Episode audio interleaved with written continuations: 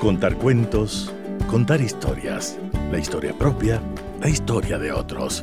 Desde este momento en Radio Sucesos, Déjame que te cuente. Déjame que te cuente. Un programa conducido por Gisela Echeverría Castro.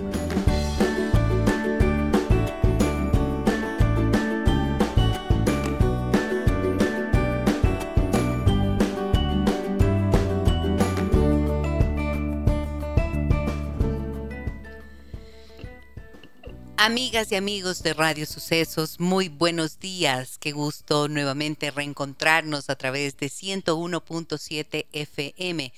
Mi saludo cordial a todas las personas que nos acompañan en sus hogares, en sus vehículos, en sus lugares de trabajo y a quienes lo hacen a través de internet en www.radiosucesos.fm. Les saluda Giselle Echeverría.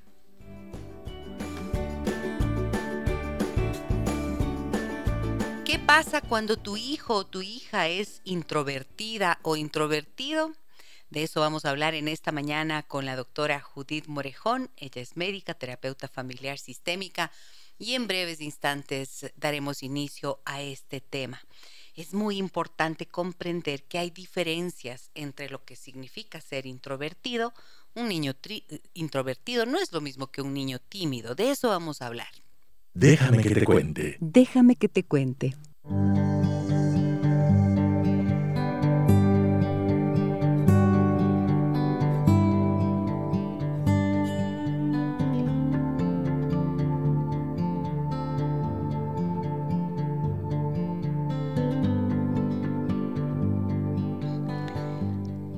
Los niños introvertidos prefieren la compañía de pocas personas, pero sí tienen habilidades sociales.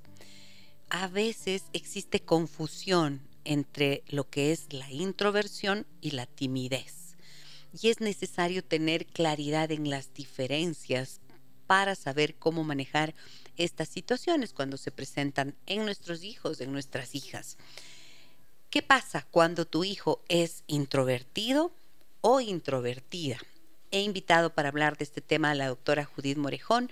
Es médica, terapeuta familiar sistémica, queridísima amiga y colaboradora permanente de nuestro programa y me da mucho gusto tenerla nuevamente por aquí. Hola mi Judy querida, buenos días, ¿cómo estás? Buenos días mi Gise. Yo aquí contenta siempre de venir a tu programa. Es un espacio hermoso como para compartir y me parece que tus temas siempre son desafiantes. Muchísimas gracias querida Judy. Eh, cuando hablamos de introversión, ¿de qué estamos hablando y cuál es la diferencia que existe con la timidez, como yo lo había planteado?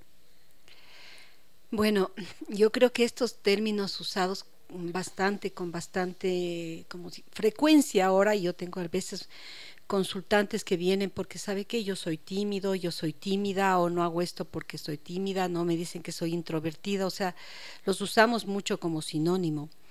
Sin embargo, creo que lo que tienen en común es ese mundo interior eh, importante que las personas tienen y que no siempre el canal de la voz es el único que utilizan para comunicar lo que sienten. Creo que eh, vivimos ahora sobre todo en un contexto social, socioemocional, en el cual la descalificación, el juzgamiento son tan frecuentes que personas de este nivel de sensibilidad eh, no sienten el espacio adecuado como para poder eh, expresarse y entonces em, enriquecen y aumentan mucho este mundo interior en el cual eh, dejan, están permanentemente elaborando y observando y reflexionando, pero no encuentran el camino de poder decírselo. Entonces el, el introvertido es la persona que fabrica su mundo interior mucho más vasto, ¿no? Y que no necesariamente es tímido. O sea, dice lo que tiene que decir porque puntualmente entonces lo deja más adentro. El cambio, el tímido es aquel que tiene la limitación de poder expresar las cosas. No es porque no las quiere hacer, sino porque no sabe cómo.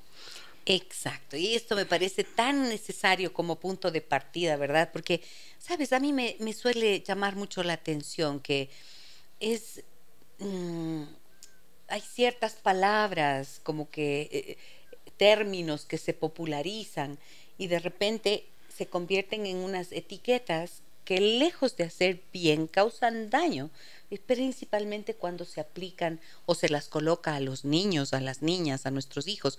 Y esto es peligroso y creo que es necesario que los padres lo tengan en cuenta. Por ejemplo, he visto situaciones cuando me dicen, ¿y cómo hago para que mi hijo deje de ser introvertido? Cuando para que mi hija deje de ser introvertida. Y entonces yo digo, ¿por qué es necesario o para qué es necesario que deje de ser introvertida? Y ahí es cuando son útiles los conceptos, cuando son necesarios, eh, necesarios los conceptos para tener claridad sobre lo que nos estamos, sobre lo que estamos hablando, ¿verdad? Entonces, creo que es básico lo que tú acabas de mencionar.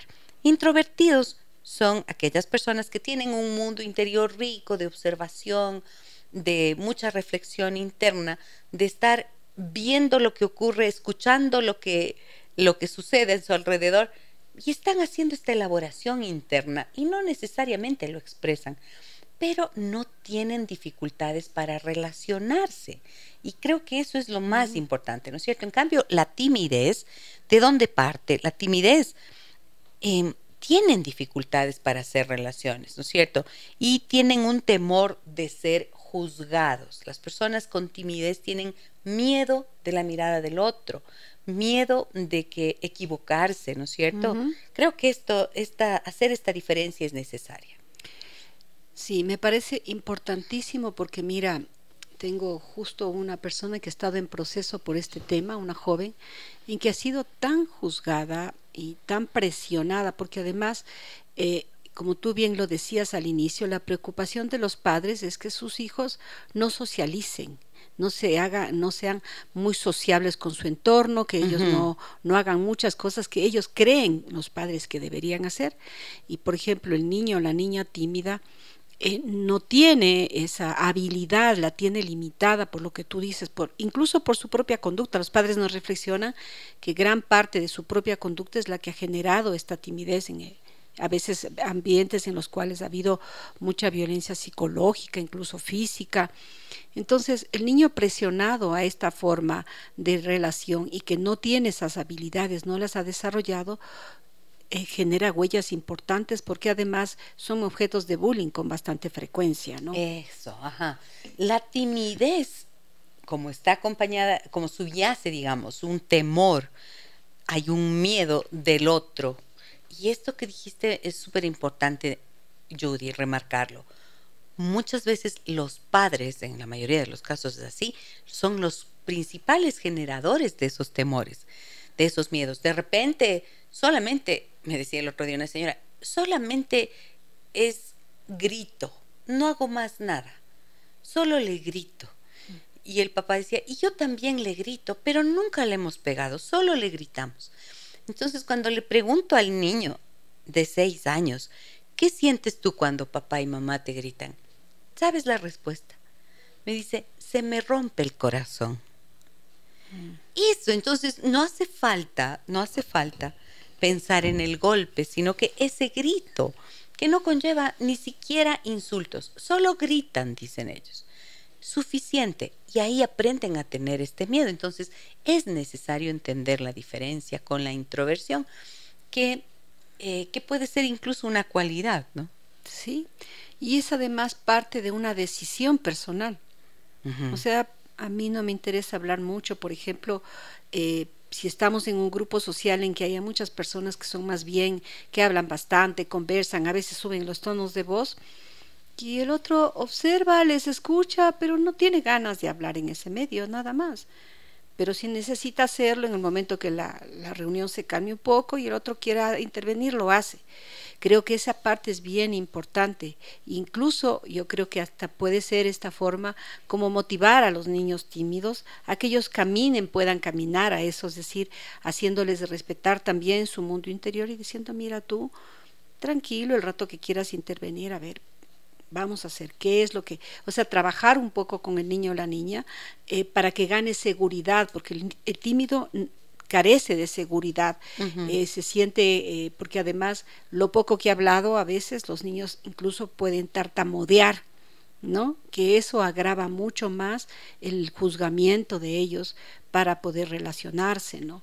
Porque eh, eh, se le ríen, se le burlan y eso puede ser una de las causas fundamentales dentro del bullying en la escuela y que haga que el niño por nada del mundo quiera decir absolutamente nada. ¿no? Cuando yo te decía eh, que me dicen, quisiera que deje de ser introvertido y que sea extrovertido, entonces pensemos que es la extroversión.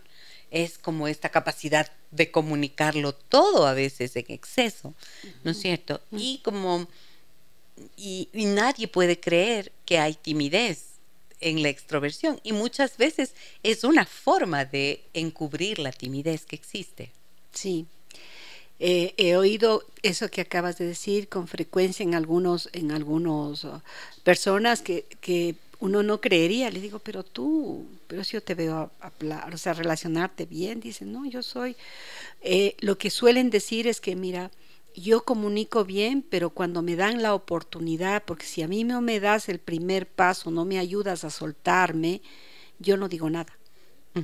Entonces es como que necesitan un empujoncito y después no paran, tienen dificultad como de controlar la, la, verborrea que llamamos, no empiezan a hablar y hablar y hablar. hablar. Pero es, es todavía estas formas de dificultad de controlar lo que, lo que quiero decir, hasta dónde quiero escuchar, hasta dónde yo quiero reflexionar. Entonces creo que son habilidades sociales que se llaman, ¿no?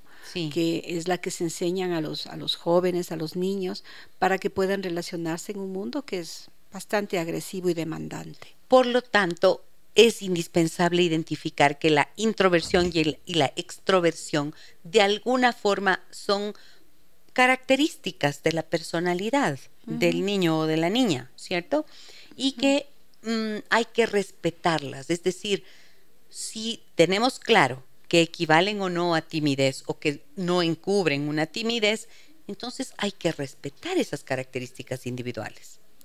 Mira, sí, eso es importante porque además la introversión o extroversión están relacionados con el aprendizaje que hemos hecho, el aprendizaje social en nuestros medios de, que crecimos, ¿no es cierto? La familia, porque es comunicación. Y como sabemos y hemos dicho muchas veces contigo en estos espacios, que la comunicación es un proceso de aprendizaje. Entonces, también sueles tener o estos modelos, si mamá o papá eran muy extrovertidos o introvertidos, y tú puedes mirar, o sea, se parece mucho a la mamá o mucho al papá en estas formas de comunicación. Bien, tengo un mensaje de Victoria. Nuestros, nuestros, nuestras formas de contacto con todos ustedes, amigas y amigos, 099 556 3990 el número em, del programa al que ustedes pueden escribirnos sus mensajes, como siempre, estamos atentos a ellos. Y también en Facebook hacemos nuestra transmisión en vivo. Allí ustedes me encuentran como Gisela Echeverría Castro. Pueden seguirme ahí y siempre les van a llegar las notificaciones de cuando hemos publicado contenido y cuando estamos haciendo esta transmisión. Y Victoria nos dice lo siguiente. Gisela, buenos días, gracias por el tema tan interesante. Mi hijo es introvertido, ya tiene 16 años y a veces siento que me desespera.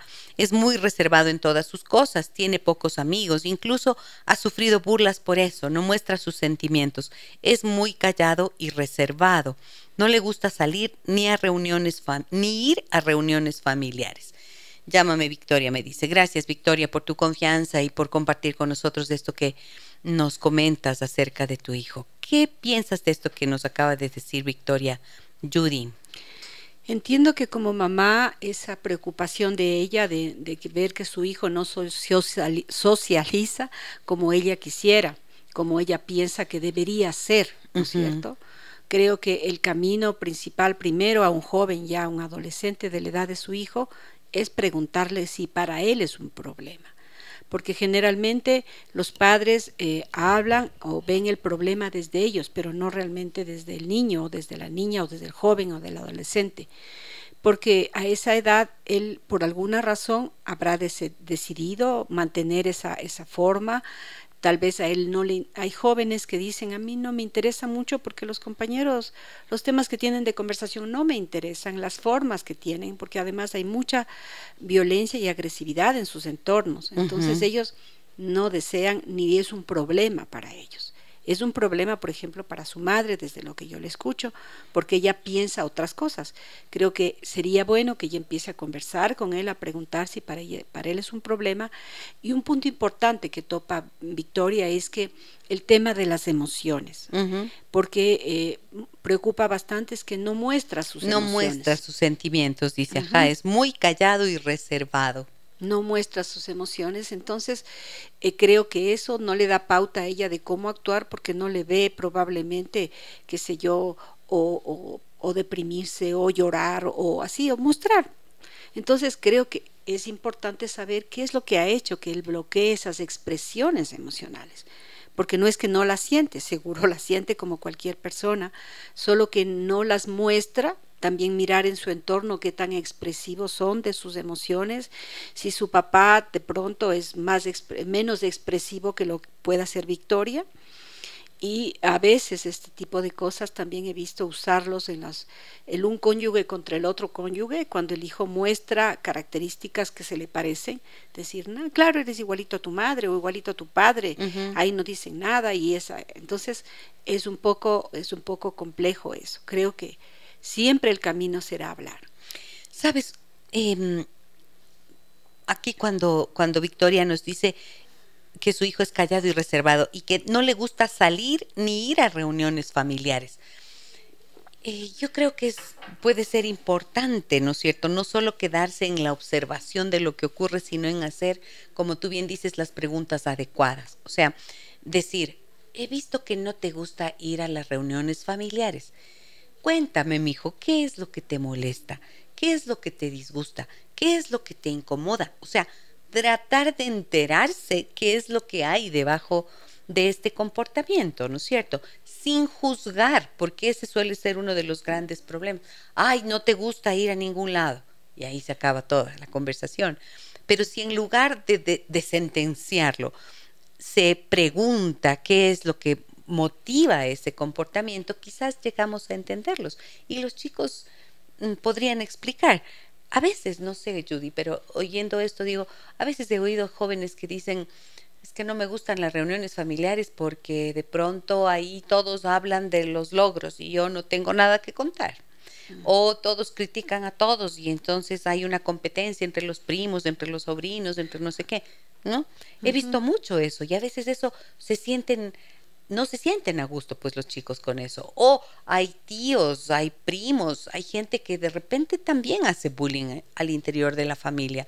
Y entonces rehuyen esos espacios. ¿Qué piensas de esto que te digo? Yo pienso que es muy cierto lo que tú dices porque a veces no analizamos las situaciones, o sea, queremos que la familia se reúna sin embargo, lo que dices, las competencias, el, el, que la una hermana tenga sus hijos maravillosos frente a la otra hermana que no son tan maravillosos, esas formas de comparaciones, las comparaciones, o a veces los padres mismos comparamos a los hijos, le decimos, ve tu primo, ve tu, tu sobrino, ve como ellos, y no, y esa, en ese punto no, no reparamos en esta parte. Y puede ser que, como tú dices, no le pregunto a mi hijo qué y él diga, yo te lo he dicho muchas veces. Sí, exacto. Porque entonces soy yo la que no he escuchado lo que ya me ha estado diciendo, cuál es la razón. Entonces, un elemento, como hemos hablado, importantísimo en la comunicación es la escucha. Y a veces, incluso las personas que hablan mucho, escuchan poco. Es verdad. Y ahí a veces también puede ser esta pregunta, ¿no? Esto de me desespera desespera que, que sea tan reservado. ¿Cómo así te desespera tanto, mamá? ¿Qué es lo que te desespera? ¿Cuál es el temor que hay debajo? Yo preguntaría, ¿no, Judy? ¿Y por qué la desesperación? ¿Le estás comparando con alguien, a tu hijo, en ese comportamiento? O a veces las madres son introvertidas. Ellas han pasado por situaciones de dificultad y ven que se repite ese comportamiento en sus hijos y ahí les entra la desesperación de que no quisieran que pasen por lo mismo. Sí, eso es también bastante frecuente, ¿no? Porque obviamente como mamá, papá, queremos que eso no ocurra. Entonces lo que dices me parece muy acertado. Vamos con mensajes que tenemos en el 099 556 3990. Le pido a la Andreita que nos ayude con esos mensajes. Adelante, Andre. Sí, nos dicen buenos días Gisela. Te cuento que toda mi vida me he considerado un introvertido. Consecuencia, creo yo, de haber vivido en un entorno familiar hostil y de acoso que sufrí en la escuela y en secundaria. Producto de ello no he tenido una vida social normal y mi círculo de amistad es son contados. Es incómodo cuando te dicen sé tú mismo, cuando no sirve de nada para alguien con introversión. Las redes sociales tampoco me han servido, ni en Tinder he podido hallar a alguien con quien socializar. A pesar de eso, he sabido sacar provecho de ser introvertido. Disfruto de mi compañía y vivir en mi propio mundo. Saludos y felicidades por tu programa. Muchísimas gracias. Gracias por este testimonio tan valioso, tan importante. Y por la confianza, por supuesto. ¿Cómo se llama? No nos dice el nombre. No nos dice el nombre, pero es un señor, ¿no? Sí. Em, Mario, pongámosle ya. Gracias, Mario, por la confianza. Justo lo que habíamos explicado. Así es. ¿No es cierto? Está corroborando en esta voz testimonial de Mario. Mira, esto, las experiencias de bullying. ¿Qué le puedes decir a Mario?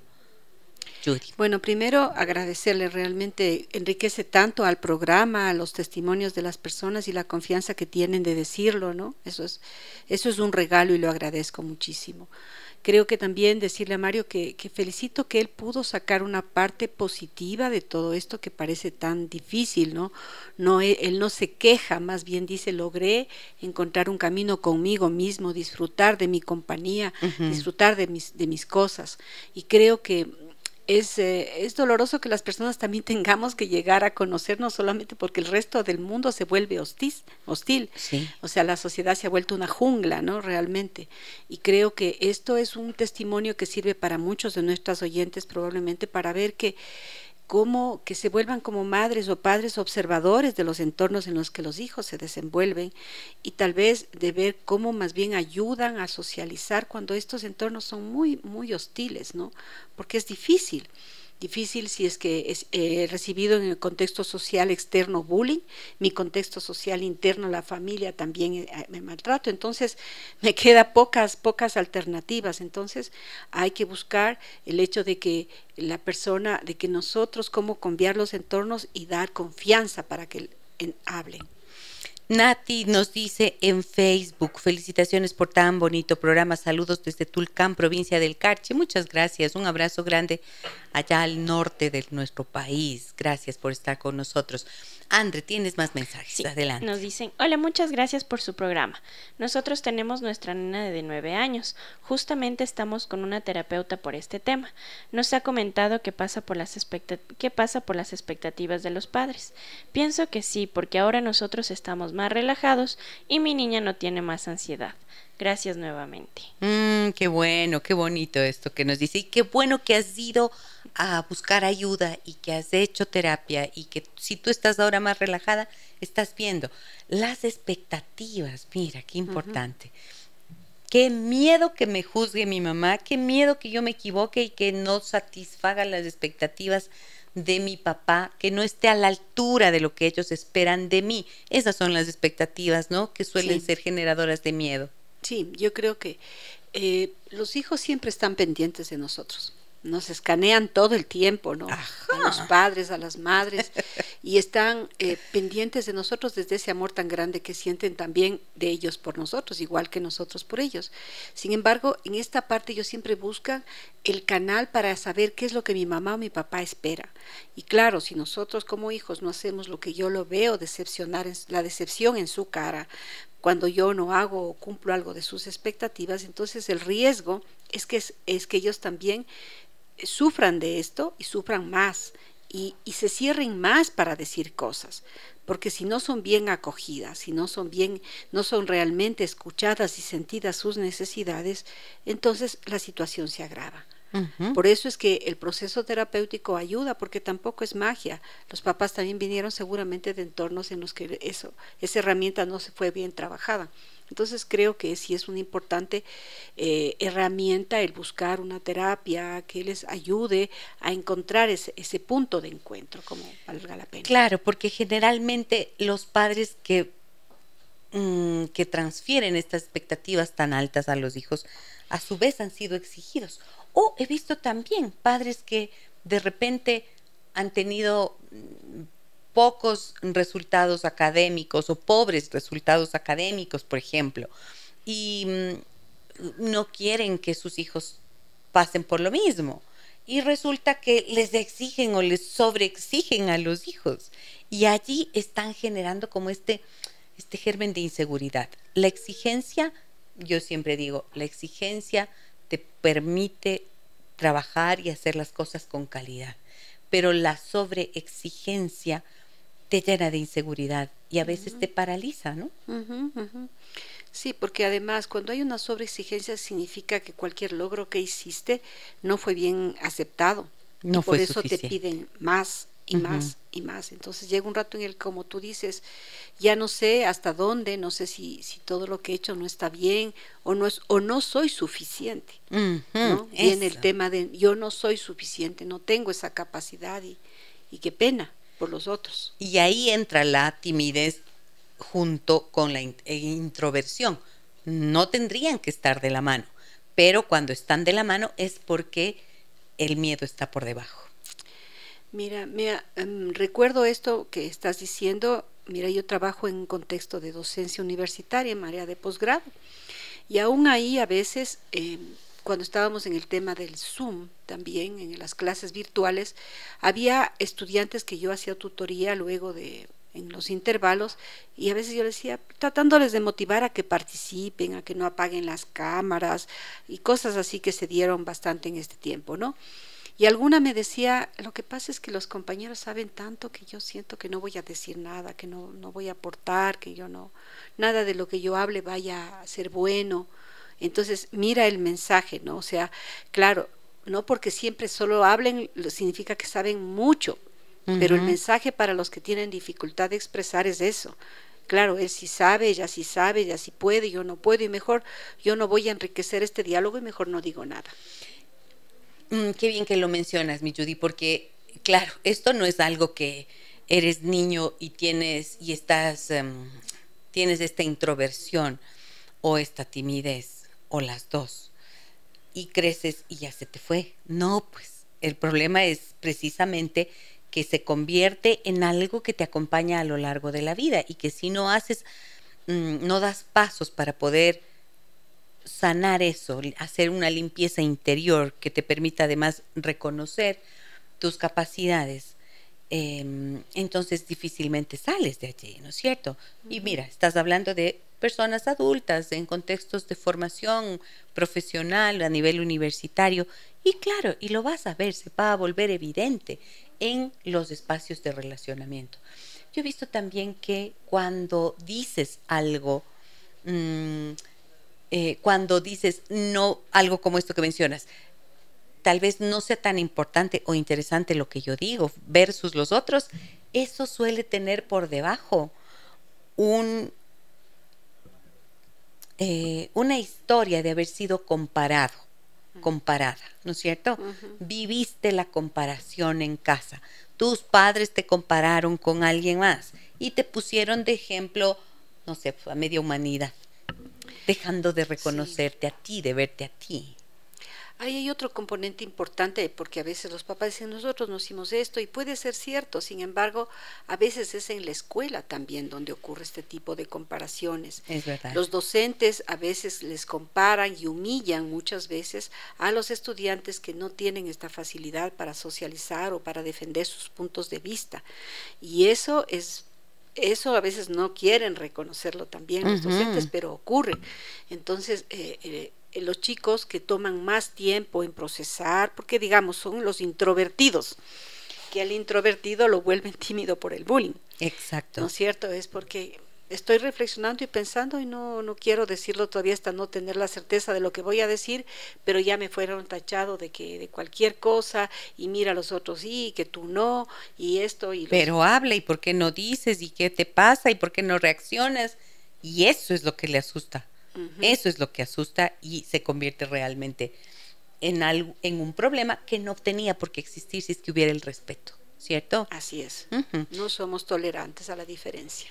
Déjame que te cuente. Déjame que te cuente.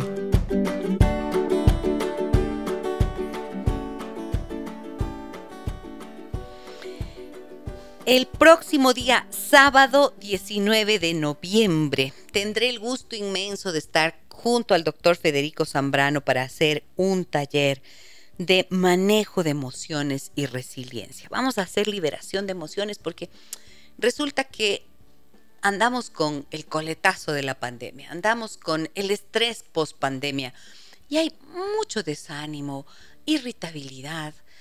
Eh, hay estas expresiones de violencia, de ira en el tráfico, en las calles, ¿no?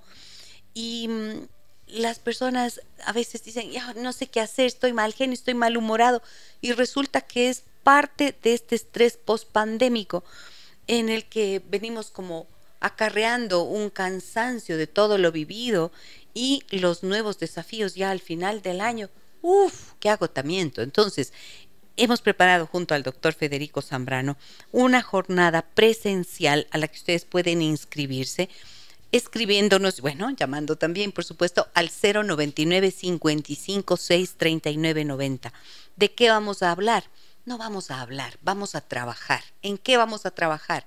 Trabajaremos con herramientas de liberación emocional para que ustedes puedan soltar ese peso y trabajaremos con herramientas de hipnosis del doctor Federico Zambrano, a quien ustedes conocen muy bien a través del programa, para que puedan qué? Salir como nuevos así verán, oferta, oferta ilimitada, como haber dado la vuelta a la media, se suele decir. Así, van a sentirse aliviados, tranquilos, soltando los pesos para que puedan restablecer su equilibrio emocional. Sábado 19 de noviembre es una jornada de 9 de la mañana a 1 de la tarde, ¿no, André? 9 de la mañana a 1 de la tarde y pueden inscribirse hoy mismo al 099 556 3990. Háganlo prontito. ¿Saben por qué? Porque los cupos son limitados. Como es un taller para trabajar emociones, eh, tenemos cupos limitados. Bien, dicho esto, paso a retomar nuestro tema de hoy con la doctora Judith Morejón. ¿Qué pasa cuando tu hijo, tu hija es introvertida? Y miren cosas interesantes que estamos conversando con ella. Andre, tenemos mensajes. Adelante, por favor. Buenos días, doctoritas. Déjeme que le cuente. Mi hijo conversa mucho y tiene falta de concentración. Se distrae con cualquier situación en la familia. En la familia somos reservados y tranquilos. Por favor, quisiera saber las características de un niño extro e introvertido y tímido, ya que no sé cómo guiarle y creo que no estoy bien con él.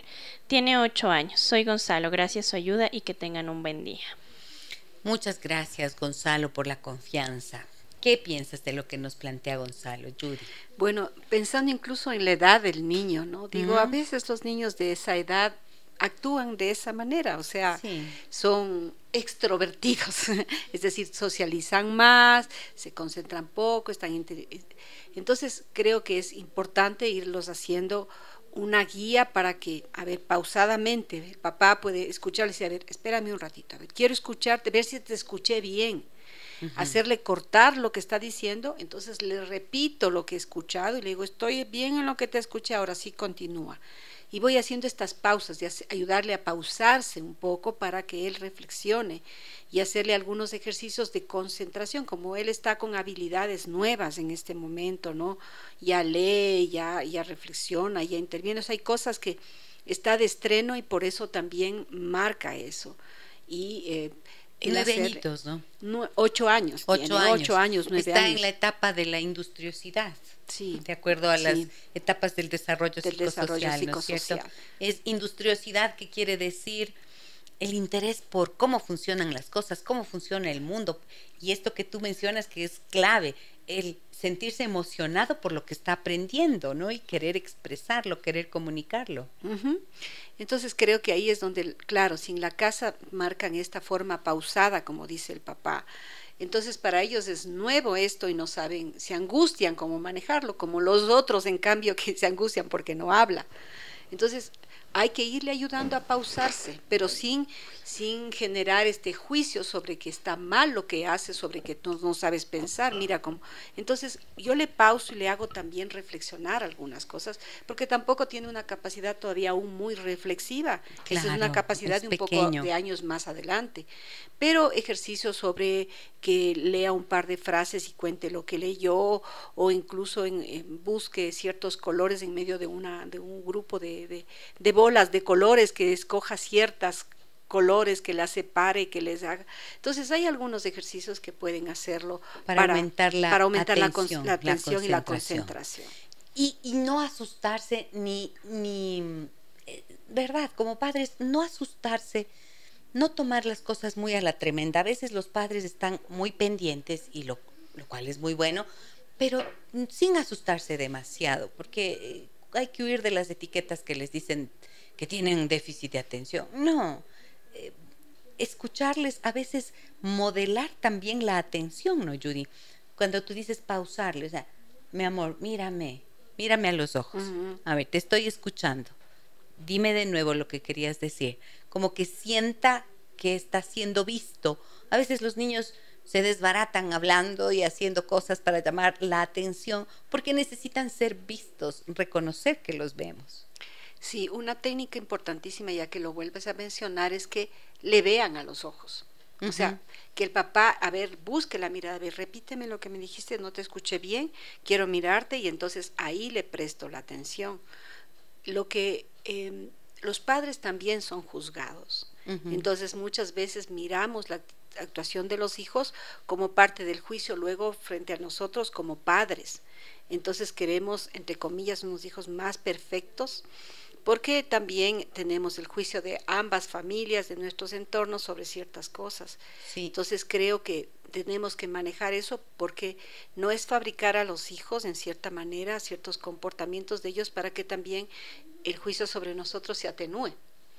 Entonces es una sociedad muy compleja, por lo tanto hay que dedicarle al niño el tiempo que se merece, tenemos la atención que se merece, el reconocimiento y la validación de sus capacidades y la estimulación de sus eh, de ellas para que se fortalezcan y se desarrollen de mejor forma. Me encanta hablar contigo, doctora. Te quiero mucho. Muchas gracias, yo también te quiero mucho. Míreme a los ojos. Mírame, por favor, cuando te digo esto, mírame, préstame atención. Te estoy prestando atención. Sí, vamos con mensajes, por favor. Sí, nos dicen buenos días, lindo martes para todas. Favor no indicar mi nombre. Tengo un caso de un preadolescente de 12 años que no es introvertido, pero cuando su papá le llama la atención por querer jugar en la computadora más de lo debido o no quiere hacer mucho ejercicio, lo pone a que lo ayude en labores de casa. El chico se molesta y suele decir ya hago lo que me pide, pero nada es suficiente para mi papá. Él se enoja y ofusca mucho. ¿Qué consejo nos podrían brindar? Gracias. Hmm. He oído Síntoma. ¿Dónde he oído eso antes? Bueno, oigo todo el tiempo en consulta cuando trabajo con padres por el uso de dispositivos.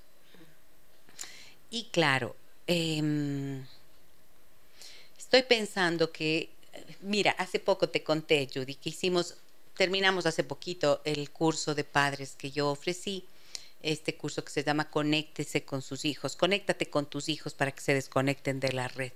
Y mira que allí me decía un papá, mire Gisela, ya estoy haciendo todo lo que usted me dice, he puesto, he implementado las reglas, he puesto las normas, ¿no? He establecido así ya con firmeza el uso de los dispositivos, he regulado. Pero dura un tiempito y se baja, otra vez vuelven a lo mismo. Entonces yo pregunté, al papá, le digo, ¿cómo están de diversión? ¿Cómo están de comunicación? ¿Cómo que de diversión? Sí, ¿qué tanto se divierten en la familia? Conversan, se ríen, juegan, pasean juntos, se entretienen juntos, no solo frente a una pantalla de televisión, se entretienen entre ustedes haciendo cosas que son divertidas, entretenidas. Entonces solo hizo así, ok. Levantó la manito como diciendo, ah, ok, me di cuenta, eso falta. Porque no puedes solamente exigir, Entonces le quitas del teléfono, le quitas del videojuego, pero le mandas a hacer tareas domésticas, las vive como castigo, no como una invitación a hacer algo que nos entretenga. Así lo planteo yo, Judy. ¿Qué piensas de esto? Mira, yo creo que con un niño preadolescente, 12 años, ¿no es cierto? Que ya está en capacidades también de abstraer, ¿no? De hacer, de asumir cosas, de de pensarlas, se puede construir acuerdos y también se puede hacer con ellos esto, a ver, estas normas y cuáles son las consecuencias cuando no las compras. Ellos son partícipes, no solamente depositarios del, del castigo. Si no hiciste esto, entonces te toca lavar, planchar o lo que sea, ¿no es cierto? Hay que construir con ellos. Y lo que tú dices también es construir no solamente espacios disciplinarios, sino espacios de diversión, espacios de encuentro, espacios de motivación. Y eso de implica tiempo con ellos porque obviamente los papás que ahora tienen tan presionados con sus trabajos tienen poco tiempo para a veces para los hijos y entonces llegan y entonces eh, empiezan a revisar lo que tenían que haber hecho. Y en esa parte es las formas como estamos. Necesitamos trabajar mucho con el tema de una comunicación más efectiva realmente, más amorosa, ¿no? menos descalificante y creo que los talleres que tú pones dan esos espacios también para que los papás suelten todas estas cosas que también ellos no han tenido escuelas, no todos hemos tenido unas buenas escuelas, no estamos recién aprendiendo, hay que desaprender cosas para reaprender otras. Y, creo que ya solo el escribir con la preocupación demuestran el, deseo de este papá de mejorar y de, hacerlo, hacerlo mejor. Sí.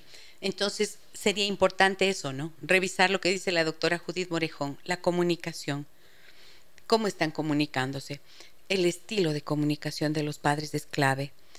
Em, y creo que también establecer como una la norma así de, de uso del dispositivo, pero pensando en si no estarán siendo muy rígidos también. Porque a veces dice, le doy media hora o le di 15 minutos. No, pues apenas empiezan a aprender los motores del videojuego que les resulta entretenido. También es necesario que tenga su espacio. No está mal que tenga el espacio, sino que se regule adecuadamente. Ojalá que le pueda ser útil de alguna forma lo que le decimos aquí. Y también que los compartan. Perdón que te interrumpen eso, porque yo creo que al, eh, yo no sabía jugar videojuegos, no, no, sé casi nada, pero alguna vez que les veía a mis hijos me quise, a ver, enséñame, ¿no? Yo sí quieres, entonces ellos están emocionados de enseñarme, ve cómo haces. Es verdad. Entonces eh, ellos se divierten, si hasta, me acuerdo, mi abuelita, que ya era bastante mayorcita, le enseñaban, entonces ella se divertían, ella se reía porque no podía, pero ellos se divertían enseñándole. Entonces creo que eso es parte del, del proceso de diversión. Y eso, yo les decía, no, jueguen, hagan una noche de juegos, de videojuegos entre todos aprendan, entreténganse, diviértanse. Es, puede ser parte. Es bien diferente hacerlo así que dejarlo solo en la habitación, encerrado en sus videojuegos. Em, yo jugaba con mi hija Flickr. Vi este Flickr. Flickr era fantástico, era un pajarito que volaba de, por las ventanas de muchas casas, por los tendederos de ropa, y me, y mi hija llegó al último nivel, que eran 60, y yo no pasé del 5. Pero nos divertíamos, claro. No está mal. Si lo hacemos entre todos, podemos divertirnos. ¿Qué tenemos más mensajes, André? Por favor, adelante. Buenos días, deseándoles éxitos y bendiciones. Por favor, necesito su ayuda. Tengo un niño de 10 años, pero es demasiado impulsivo y un poco malcriado. ¿Qué debo hacer? ¿Qué significa? Es la pregunta que parte de aquí. ¿Qué significa que es impulsivo y un poco malcriado? A ver, cuéntanos eso, por favor, para poder tener una idea, porque miren, ya son dos etiquetas de una. Impulsivo, malcriado. ¡Wow! ¿Qué será? ¿A qué se refiere? ¿Cuáles son esos comportamientos? Mientras nos responden esa pregunta, Cuéntanos, André, ¿qué más tenemos? Buenos días, estimadas doctoras. Respecto al tema, recuerdo que en mi etapa de niñez y adolescencia, los y las profesoras me calificaron como tímida, pero detrás de este calificativo hubo una historia. Cuando obtuve mi primer sueldo acudí a una cita psicológica y el profesional de aquel tiempo supo indicarme que, para la timidez, no existe ninguna pastilla. Salí de ese lugar un tanto desconcertada porque fui con la expectativa de que encontraría alguna solución. De ese suceso ya ha transcurrido muchos años. Hace un par de años, debido a una situación personal, decidí nuevamente acudir a una terapeuta muy profesional en su rama y con su acompañamiento he venido caminando, conociéndome y descubriéndome a mí misma. Ahora me dicen que tengo carácter, que después de tímida ahora soy temida. Aprendí a relucir mi fortaleza interna. Doctora Gisela, gracias por su valioso aporte a la sociedad. Oh, qué linda, muchas gracias. Gracias por ese testimonio tan bello. Sí, lo que demuestra es que uno puede buscar ayuda, a veces no siempre a la primera resulta como ella está diciendo, pero eso no le impidió luego buscarlo y lograrlo. Tuvo la oportunidad de tener una profesional que le guíe. Creo que eh, está en, siempre en el querer, ¿no? No siempre a la primera logramos las cosas y tenemos que seguir perseverando, al menos si son cosas que son importantes para nosotros, ¿no?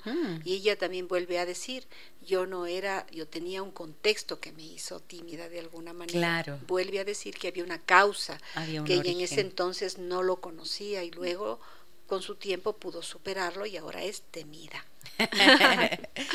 Qué bonito, ¿no? Son historias de transformación. Finalmente se transforma la vida el momento en que, en el momento en que mm, esos eh, impedimentos internos logran salir adecuadamente en un espacio y en un contexto adecuado con el acompañamiento adecuado. Claro que no hay pastilla, obvio, este doctor tenía razón, este señor tenía razón, pero no le ayudas jamás a una persona diciendo eso los procesos psicoterapéuticos son los que sí ayudan a resolver porque el ejercicio que hacemos en la terapia es de la palabra, de la pregunta, de la respuesta, ¿no? De las preguntas que elaboramos los terapeutas para que las personas encuentren sus, sus propias respuestas. Muchísimas gracias por acompañarnos. ¿Tienes más mensajes, sí. Buenos días, saludos cordiales a las doctoras. Por favor, me gustaría saber poder me gustaría saber poder identificar si mi hija de seis años y medio es tímida o introvertida. Le cuesta hacer amiguitos en un ambiente nuevo para ella. No se suelta de mí sino después de un buen tiempo, más de media hora, y luego se va a jugar. Incluso en reuniones familiares le toma tiempo irse con los primos a jugar. ¿Qué puedo hacer? Muchas gracias por su valiosa ayuda. Muchas gracias también por la confianza. Seis añitos. Bueno, me parece que ella, la mamá, está mostrando dos fortalezas. Ella quiere saber si es tímida o introvertida. Me parece más que la niña va por introvertida que por tímida, porque ella toma su tiempo, pero en ambas situaciones que ha mencionado la mamá lo logra.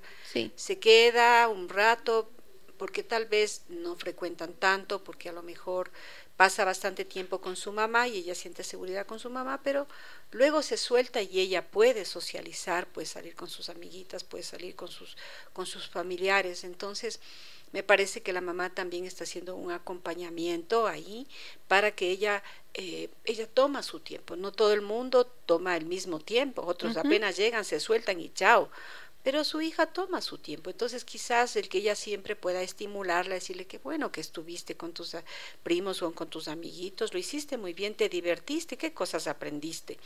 Entonces, ¿cómo para darle seguridad en el hacer que la niña tiene cuando ella vuelve y que está bien y que mamá autoriza que está bien que ella se vaya, que ella está bien que ella salga? Entonces, eh, yo veo que ahí hay un proceso bueno de su mamá, interesante y que vale la pena que lo fortalezca para, para, para actualizarlo. Eso, que, que lo fortalezca nada más. No hace falta más, porque ya lo estás haciendo. Si le respetas el tiempo a la niña, está muy bien. Y mm, lo que habría que evitar quizás sería decirle, pero anda, pero haz, pero, pero, porque el pero implica descalificación. Si no estás haciendo eso, sino solo acompañándole y dándole el tiempito, como bien dice la doctora Judith Morejón, ya estás haciendo un gran trabajo. Así que tranquila y gracias por tu confianza. Sabes que algo que quisiera apuntar, gracias al ejemplo de este de la niña, es que los niños también son súper perceptivos de los papás, sabemos, ¿no es cierto? Y a veces la niña se queda acompañando a la mamá porque la que a veces no digo que este sea el caso, sino que pueda ocurrir en que la mamá es como un poco también introvertida, digamos, o ella, o tal vez tímida, no lo sé, pero el niño siente que su mamá no se queda tranquila de quedándose sola, yo me quedo con ella. Pero tal vez cuando ya siente que mamá está bien, está en su elemento, ella también parte. Entonces son cosas que también hay que un poco mirarlas. Y es que es impresionante, ¿no, Judy? Hasta los siete años sabemos que, más o menos hasta los siete años, este mundo emocional de los niños, de las niñas, está tan íntimamente ligado al mundo emocional de las madres. Y por eso me parece tan valioso esto que subrayas, porque mm, cómo se siente mamá, el hijo lo percibe, la hija lo percibe, ¿no? Y los niños son como el, el termómetro emocional de la familia. Así que ánimo y, dale nomás, dale nomás. Más mensajes, André. Sí, ya nos tenemos, respondió la señora. Ya, y tenemos mensajes en Facebook que quisiera que los compartas también, que los hemos estado dejando de lado. Por favor, André. Primero de Facebook y luego vamos con el otro. Ya. Con la respuesta. ¿Tienes tú? Yo voy. María Ingracia dice, buen día Gisela y doctora Morejón, súper interesante este programa. ¿Qué sucede, por ejemplo, con las personas que no soportan a la gente, que quieren vivir en una isla solitaria o en una montaña, lejos del mundo, sin tener contacto con las personas? Pero, sin embargo, tienen amigos, no son precisamente ni tímidos ni introvertidos. Bueno, un comentario así de una persona que quiere irse me da la idea de que tuvo experiencias difíciles en su vida, personas que tal vez le defraudaron, le lastimaron y entonces ha perdido la confianza en el mundo por las cosas. Eso no le impide mantener sus ah, capacidades de, relacionamiento, ¿no? Pero, pues, creo que a veces nos pasa. No soporta a la gente. ¿Qué significará que no soporta a la gente? Que quiere vivir en una isla solitaria. Poco tolerante. O en una montaña lejos del mundo sin tener contacto con las personas. Bueno, el Tíbet es un buen lugar. el Tíbet es un buen lugar, pero creo que cada uno puede construir su propio Tíbet, ¿no? Sí. Tener un Tíbet que a donde te, en donde te refugias. Si es que no des, si es que no estás descalificando a nadie, pues también tener tu espacio de, estar contigo mismo a solas y alejarte y preferir no estar en relacionamiento ni en socialización, son decisiones y voluntad de las personas. Salvo que manifiestes en las reuniones o en tus entornos ese disconfort de una manera no adecuada, como tú decías, ¿no? O sea, siempre está así diciendo sarcástico, o con mal modo, o intolerante. Entonces, que una vez estas personas no, ¿para qué vino si, con esa actitud? Claro, claro, sí, sí, sí. Si no vino a tomar vino, ¿para qué vino? Ah, André, más mensajes. Ahí está la, respuesta de la persona que nos había escrito. Sí, nos dice, le explico. El impulsivo quiere decir que mi hijo cuando se enoja o algo no le sale bien, el niño me actúa con rabia. Y es de ahí donde el niño se me comporta grosero, no me obedece y me grita. Tiene un comportamiento malo. Ya, ¿y cuando le dice qué cosas? Cuando le dice... Cuando la mamá le dice qué? No, cuando se enoja o algo no le sale bien. Ah, cuando no le sale bien, quizás se frustra, ¿no es cierto? Y la manera que tiene de expresar eso es con, con ira. Con ira. o no, le obedece, o sea, le pone blanco de su enojo o, como si fuera la culpable su mamá. Entonces, Mm, yo creería que volvemos al tema del modelaje, de que las expresiones se modelan la, la forma de mostrarlas, ¿no? Porque es comunicación. Entonces, hay que ayudarle al niño a saber que está bien, o sea, que es, que es entendible que se haya enojado o frustrado por cualquier cosa que le haya pasado, solo que la forma como lo está mostrando no es la adecuada. Y que también mm, mamá puede decirle, yo no soy responsable de esto que te haya pasado, si, si es algo que no, o si yo te he dicho que no, esto es por, por tu bien, pero entonces hacerle también las consecuencias del hecho de que él reaccione de, porque no puede lastimar, herir o maltratar a su mamá simplemente porque él está enojado. Estás enojado, veo que estás muy enojado, sin embargo, no puedes gritar o golpear a mamá, por ejemplo, si es que fuera el caso. maneras de manejarlo, ¿no? Sí. Ahora, em, la frustración es natural también en los niños. Hay que tener paciencia con eso, ¿no? Y es bueno ayudar la frustración y el diferimiento en algunos estudios se ha encontrado que tienen relación con el consumo de sustancias, porque los niños que, que, que experimentan la inmediatez, que no, no difieren, no experimentan la misma frustración de no conseguir de forma inmediata lo que desean, pueden tener más apertura hacia el camino de las drogas, porque la droga es una sustancia que genera placer de alguna manera instantánea. Entonces, los niños tienen que aprender que no todo es en el momento que ellos dicen y como ellos quieren. Entonces, mira, yo te compro el helado, pero el viernes, una vez que la semana se haya terminado bien, ya haces todas las cosas, entonces el viernes que te voy a traer nos vamos al helado no, pero es martes, pero es que no seas maldito, yo quiero. Entonces, y uno cede, y uno cede, es que me pone por la carita así, la carita asado, me dice. Entonces, nosotros no permitimos que el niño fortalezca sus diferimientos ni tome su frustración. Sí, te frustra no poder tener el helado este momento, pero paciencia. Y no es porque yo no tenga el dinero, es porque yo necesito que él o ella aprenda que necesita tener el tiempo de poder esperar los niños ahora no esperan, te hacen el berrinche, se lanzan, quieren ir al centro comercial siempre que les compres algo, que les den algo.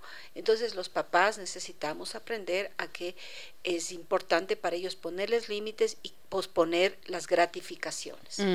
muy importante. Em, también obsérvate cómo le das las órdenes, cómo le dices que haga las cosas. Los niños son muy sensibles al autoritarismo.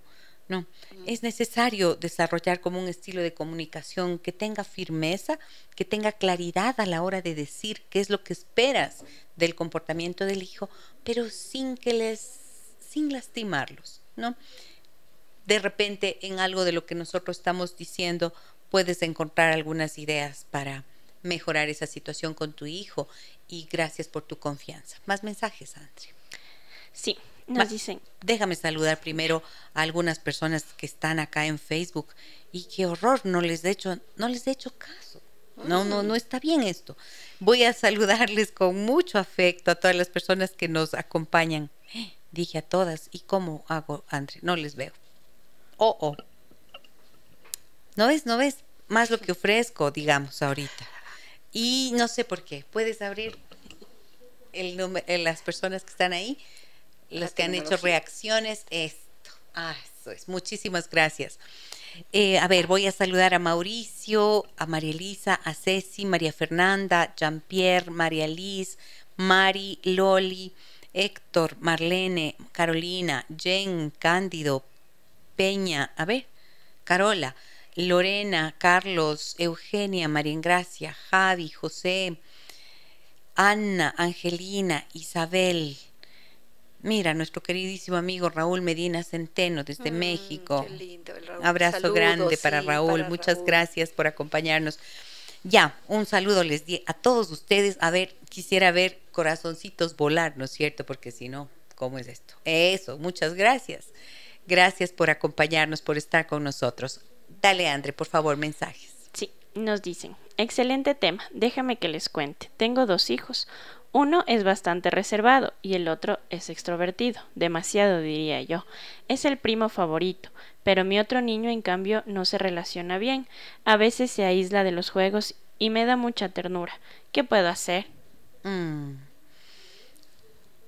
Te da mucha ternura, claro, es que ese es un tema, ¿no? Pues chicas, se nos rompe el corazón si vemos que nuestros hijos están teniendo dificultades a la hora del relacionamiento. No sé, ¿qué se te ocurre? A mí se me ocurre, eh, Judy, tener una conversación, no cuando está ocurriendo eso. Esto creo que es importante. Podemos observar lo que ocurre y esperar y encontrar un lugar, un momento adecuado para tener la conversación con los niños, ¿no? Y decirle, mi amor, yo he visto que cuando estamos así en tal lugar pasa esto. Cuéntame, ¿qué sientes, mi amor? ¿Cómo tú te sientes cuando esto pasa? O sea, describir la situación y hacer este primer, esta primera mm, movimiento para tratar de escuchar y de entender. Esto se me ocurre a mí. ¿Tú qué dices, Judy? Bueno, se me ocurre el hecho de que también los dos son diferentes. aparentemente los dos van en más a, sus extremos, ¿no es cierto? El uno muy hablador, de más, como dice un poco la mamá, y el otro muy tímido, menos extrovertido. Y ayudarles a hacer conciencia de esa diferencia y que los dos se puedan ayudar, que los dos, el uno pueda aprender del otro a regularse un poco en su extroversión y que también esté pendiente de que mientras él habla tanto deja de lado a los que quieran o los que tienen toman más tiempo en participar, entonces que él se pueda medir un poco y que el otro niño, bueno, ¿qué le ayudaría que su hermano haga o que su hermano también le, eh, le, ayude para, para tal vez socializar un poco más? Construir el vínculo de los hermanos sería interesante en esa situación y también ver nuevamente, como decía yo, ¿no? qué tan dificultad o qué, tanto problema les genera una u otra situación. Ver la edad en la que tienen de los niños, porque no, no nos ha comentado la edad que tienen, si son niños a lo mejor tal vez ya son un poco más grandecitos, y mostrar esto que tú dices, ¿no? El, el, la posibilidad de escuchar, de empatizar con cada uno en sus situaciones y de ver el qué podría ayudarles. A veces he visto mejor dicho, con frecuencia he visto en este último tiempo que los padres dudan mucho, dudan mucho de cómo actuar. Y creo que tiene que ver con la falta de ciertos conceptos, como la claridad de lo que es correcto y de lo que es incorrecto. Creo que a los padres, los padres necesitan decir a los hijos estas palabras. Esto es correcto, esto es incorrecto. Si hablas demasiado, si obstruyes la posibilidad del otro de que se exprese, no es correcto, amor mío. ¿No? Puedes decirlo, mostrar que no es correcto y el efecto que su comportamiento puede tener para el otro. Esto es una manera de enseñar a ser responsables en las relaciones con los demás también. y creo que es necesario entrenarnos y seguir ejercitándose. O sea, los padres estamos llamados a enseñar cómo a enseñar cómo actuar, cómo relacionarse. Me parece importantísimo porque creo que uno de los graves problemas de nuestra sociedad hoy es no ver al otro. Entonces yo hago lo que yo creo en ese momento, lo que yo, yo, yo, yo, yo necesito, pero creo que la ventaja entre estos dos hermanos es ayudarse a verse y a medirse, es ver al otro. María Elisa nos dice un lindo y bendecido día, excelente tema, le agradezco mucho. Gracias María Elisa, un abrazo para ti. Catalina dice buenos días, atenta al programa como siempre, abrazos. Gracias Catalina. Em, Rina dice saludos Judith, un abrazo grande. Mm. Diego Gabriel dice buenos días, qué buen tema están tratando. La comunicación es muy importante en la vida familiar. Sí, lo es todo. Por eso amamos nuestro modelo sistémico, porque somos expertos en comunicación humana. Sí, señor. Así es. María Fernanda dice, ¿tienes mensajes ahí? Tú, Andre, adelante, por favor, a ver, Buenos días, Gise y doctora. Muchas gracias por el tema de hoy. Mi hija tiene 15 años. Cuando era pequeña era muy amiguera, extrovertida, pero ahora en la adolescencia dio un giro enorme. Se volvió más reservada, no le gusta salir y le cuesta socializar. A veces veo que se frustra porque no sabe cómo iniciar una conversación para ser amigos. Gracias, soy Esther. Esther. gracias Esther por tu mensaje y por tu confianza. Yo digo gracias por la confianza, porque vaya, hablar de lo que pasa en casa, de lo que vive uno mismo, no es tan sencillo, ¿no? Y cuando nos lo, cuando lo comparten con nosotros, pues para mí es eh, realmente algo que valoro muchísimo. Estoy pensando en esta niña. Adolescencia en general se ve que te vuelves más reservado porque necesitas, ya empiezas a desarrollar tu propio mundo, por un lado. Eso pienso en primera instancia con lo que nos comenta Esther. Bueno, también en la adolescencia es que comienza la importancia del otro, de los pares y de las comparaciones, ¿no? De, de, la moda, de que le quede bien al uno, al otro, de que y que hay chicas que les, eh, que son bonitas, que tienen su cuerpo y saben cómo manejarse de otra manera. Entonces, aquellas que eh, no están tan en ese, en ese nivel, pues empiecen a hacer esta parte, ¿no? Como decían los estudiantes, ¿no? Yo no tengo mucho que aportar, no tengo esto, me falta el otro, porque lastimosamente veo mucho que te gusta de tu cuerpo, ¿no? Algunos nada Así es, no me gusta nada, o tal vez mis ojos o mi cabello, pero de ahí nada. Entonces, es construir esa parte de una mirada benévola sobre uno mismo, de una mirada real sobre uno mismo, porque lastimosamente en la misma familia o en la sociedad les ponemos estos espejos deformados como de los, de los circos, en los cuales tú te ves o oh, flaquísimo, gordote, y la autoestima es eso la forma como nos reflejan a nosotros mismos desde la mirada del otro. Entonces, esa es la que hay que trabajar y creo que hacer un acercamiento sin presión, sin escucha, de validación con la hija, para que ella vaya sorteando estas etapas y ver qué es lo que hay detrás de sus comentarios.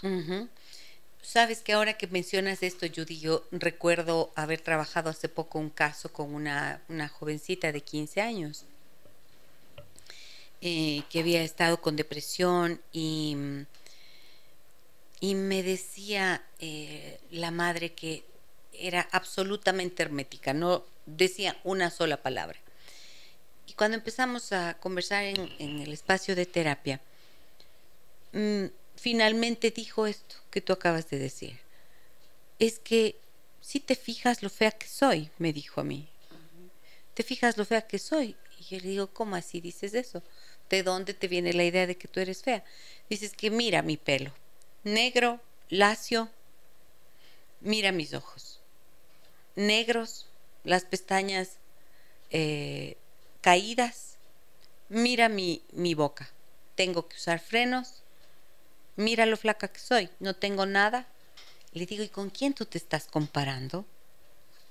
Y ella me dice, es que mis compañeras, mis amigas del colegio, si vieras las fotos, claro, ahí están las redes sociales. Pues. Entonces, las flacas, las rubias, las que se hacen no sé qué, por aquí, por allá y más acá, son las supuestamente guapas. Y, creo que este es un problema importante. Y la mirada del otro, de los padres específicamente, es la que nos constituye, ¿no es cierto? Como hemos hablado antes. Y lo que tú dijiste, si, si tienes un espejo en el que te vas a ver deformada, como es este, en el que se ven a través de la mirada de los compañeros o en comparación con las amigas o con los estereotipos de belleza, entonces, claro, puchica, todos salimos perdiendo, pues, en comparación con las modelos, ¿sí o qué? Realmente las Perdonarán nomás. y no todo lo que vemos es también. Y no, todo lo que vemos es, claro. Pero perdonará nomás, o sea, yo no soy modelo. no soy modelo. Y no somos modelos, o sea, el común de los mortales somos ahí, corrienticos, pasables, o seremos o no seremos. Pero ¿qué hay de lo que somos como seres humanos? De nuestra esencia. De nuestra esencia. Entonces, nuestra sociedad, nuestra cultura, desdichadamente, está, se ha erigido sobre la base de la imagen del parecer y del tener y no del ser, que es en donde está la auténtica riqueza. Y creo que por allí hay que partir también. Así es.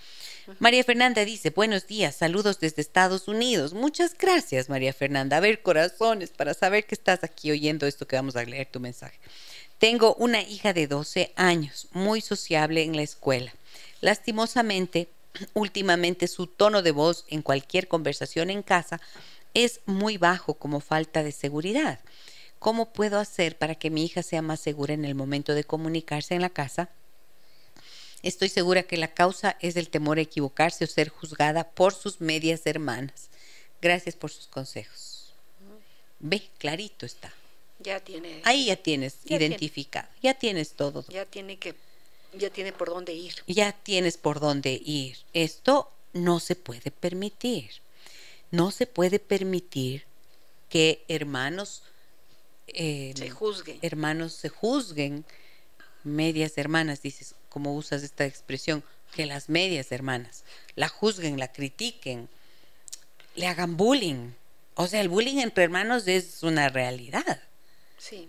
Y a veces no es solo por el deseo de dañar, sino son a veces molestosos, pero sin embargo la intencionalidad de daño Ajá. Y eso me mata a mí cuando dicen, no, es que no le estoy haciendo nada, solo es por molestar. Entonces yo digo, ¿y cuál es la necesidad de molestar? ¿Para qué tú quieres molestarle a la persona? ¿Para qué quieres generarle una incomodidad al otro?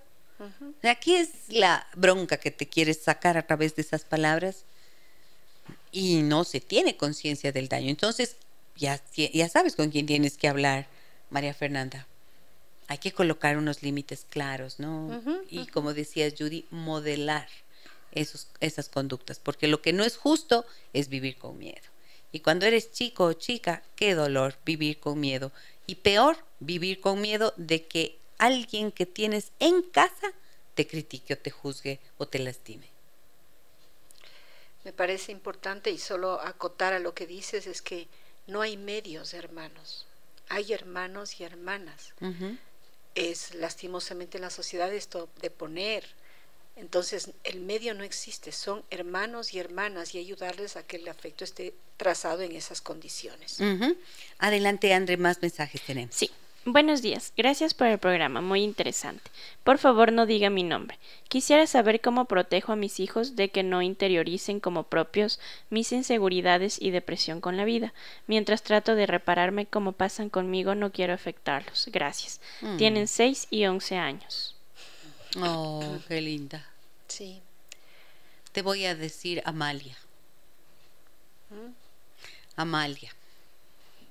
Gracias por tu confianza y por la preocupación que muestras para tratar de cuidar la integridad emocional de tus hijos, ¿no? Es difícil lo que estás pasando. Sin embargo, creo que ahí está el desafío. Ella está, está clara de que ella tiene en este momento situaciones que resolver. Y aunque ella no quisiera decírselo, sus hijos lo saben y lo chupan todo. Entonces sería bueno que Mejor Amalia, Amalia verbalice o sobre todo busque la ayuda que ella necesite para hacer, para transitar de buena forma lo que está viviendo y que eso va a ser un buen mensaje para sus hijos. El que cuando uno necesita ayuda la busca. Y creo que ahí puede explicarlo, ¿verdad, Judy? Y yo sí suelo recomendar eso. O sea, estás atravesando por una situación que, como tú bien dices, ya la ven los hijos. Pero no hace falta que le cuentes lo mal que estás, eh, el condumio de tu malestar, no, pero sí conviene poder decir, ¿saben qué? Me han visto muy triste en este último tiempo, por ejemplo. Em, estoy atravesando por una situación complicada. Estoy haciendo un proceso de terapia para poder sentirme mejor. Quiero que sepan y que, sepan que estoy así, pero que me voy a poner bien y que vamos a salir de esta situación verbalizarlo, ¿no? Porque darle ponerle palabra a lo que ya ellos ven. Más mensajes, Sandri. Buenos días. Tengo una nieta que es hija única. Para mi modo de ver, los padres la sobreprotegen demasiado. No le envían al colegio y la mamá le está dando la educación en la casa. Esto es, esto es más perjudicial para la niña. Muchas gracias por su respuesta y ayuda. Lindo programa, me ayuda mucho. Mm. Mira, eso me parece una situación complicada, muy complicada, porque la sobreprotección es una forma de maltrato, es maltrato invisible. Yo sé que pueden tener la intencionalidad y el amor jamás se duda de eso. Sin embargo, la forma, creo que una parte importante para la nieta, para esta niña, es socializar o sea, no solo es el conocimiento académico, sino la, forma de relacionarse con los otros niños la que ayuda también a la construcción de su ser y de su, de su identidad. Entonces creo que eso hay que reflexionarlo mucho. Hay que reflexionarlo mucho y delicada la posición de la abuelita, ¿no? Porque a veces los, no sé, pues los hijos adultos toman sus decisiones y más allá de un punto de vista no se puede decir demasiado, pero bueno, ahí está el punto de vista. Elizabeth dice, buenos días, doctora lindo y excelente programa. Muchas gracias por todas sus enseñanzas. Un excelente y bendecido día. Muchas gracias también a ti, Elizabeth, por acompañarnos. Bien. Me ha gustado. ¿Ya? Sí. ¿Eh? Me ha gustado. ¿Le ha gustado, doctor? Mucho. Me encantó oírle el saludo de esta amiga querida Rina, que hace años que no escuchaba y fue muy lindo que nos salude también.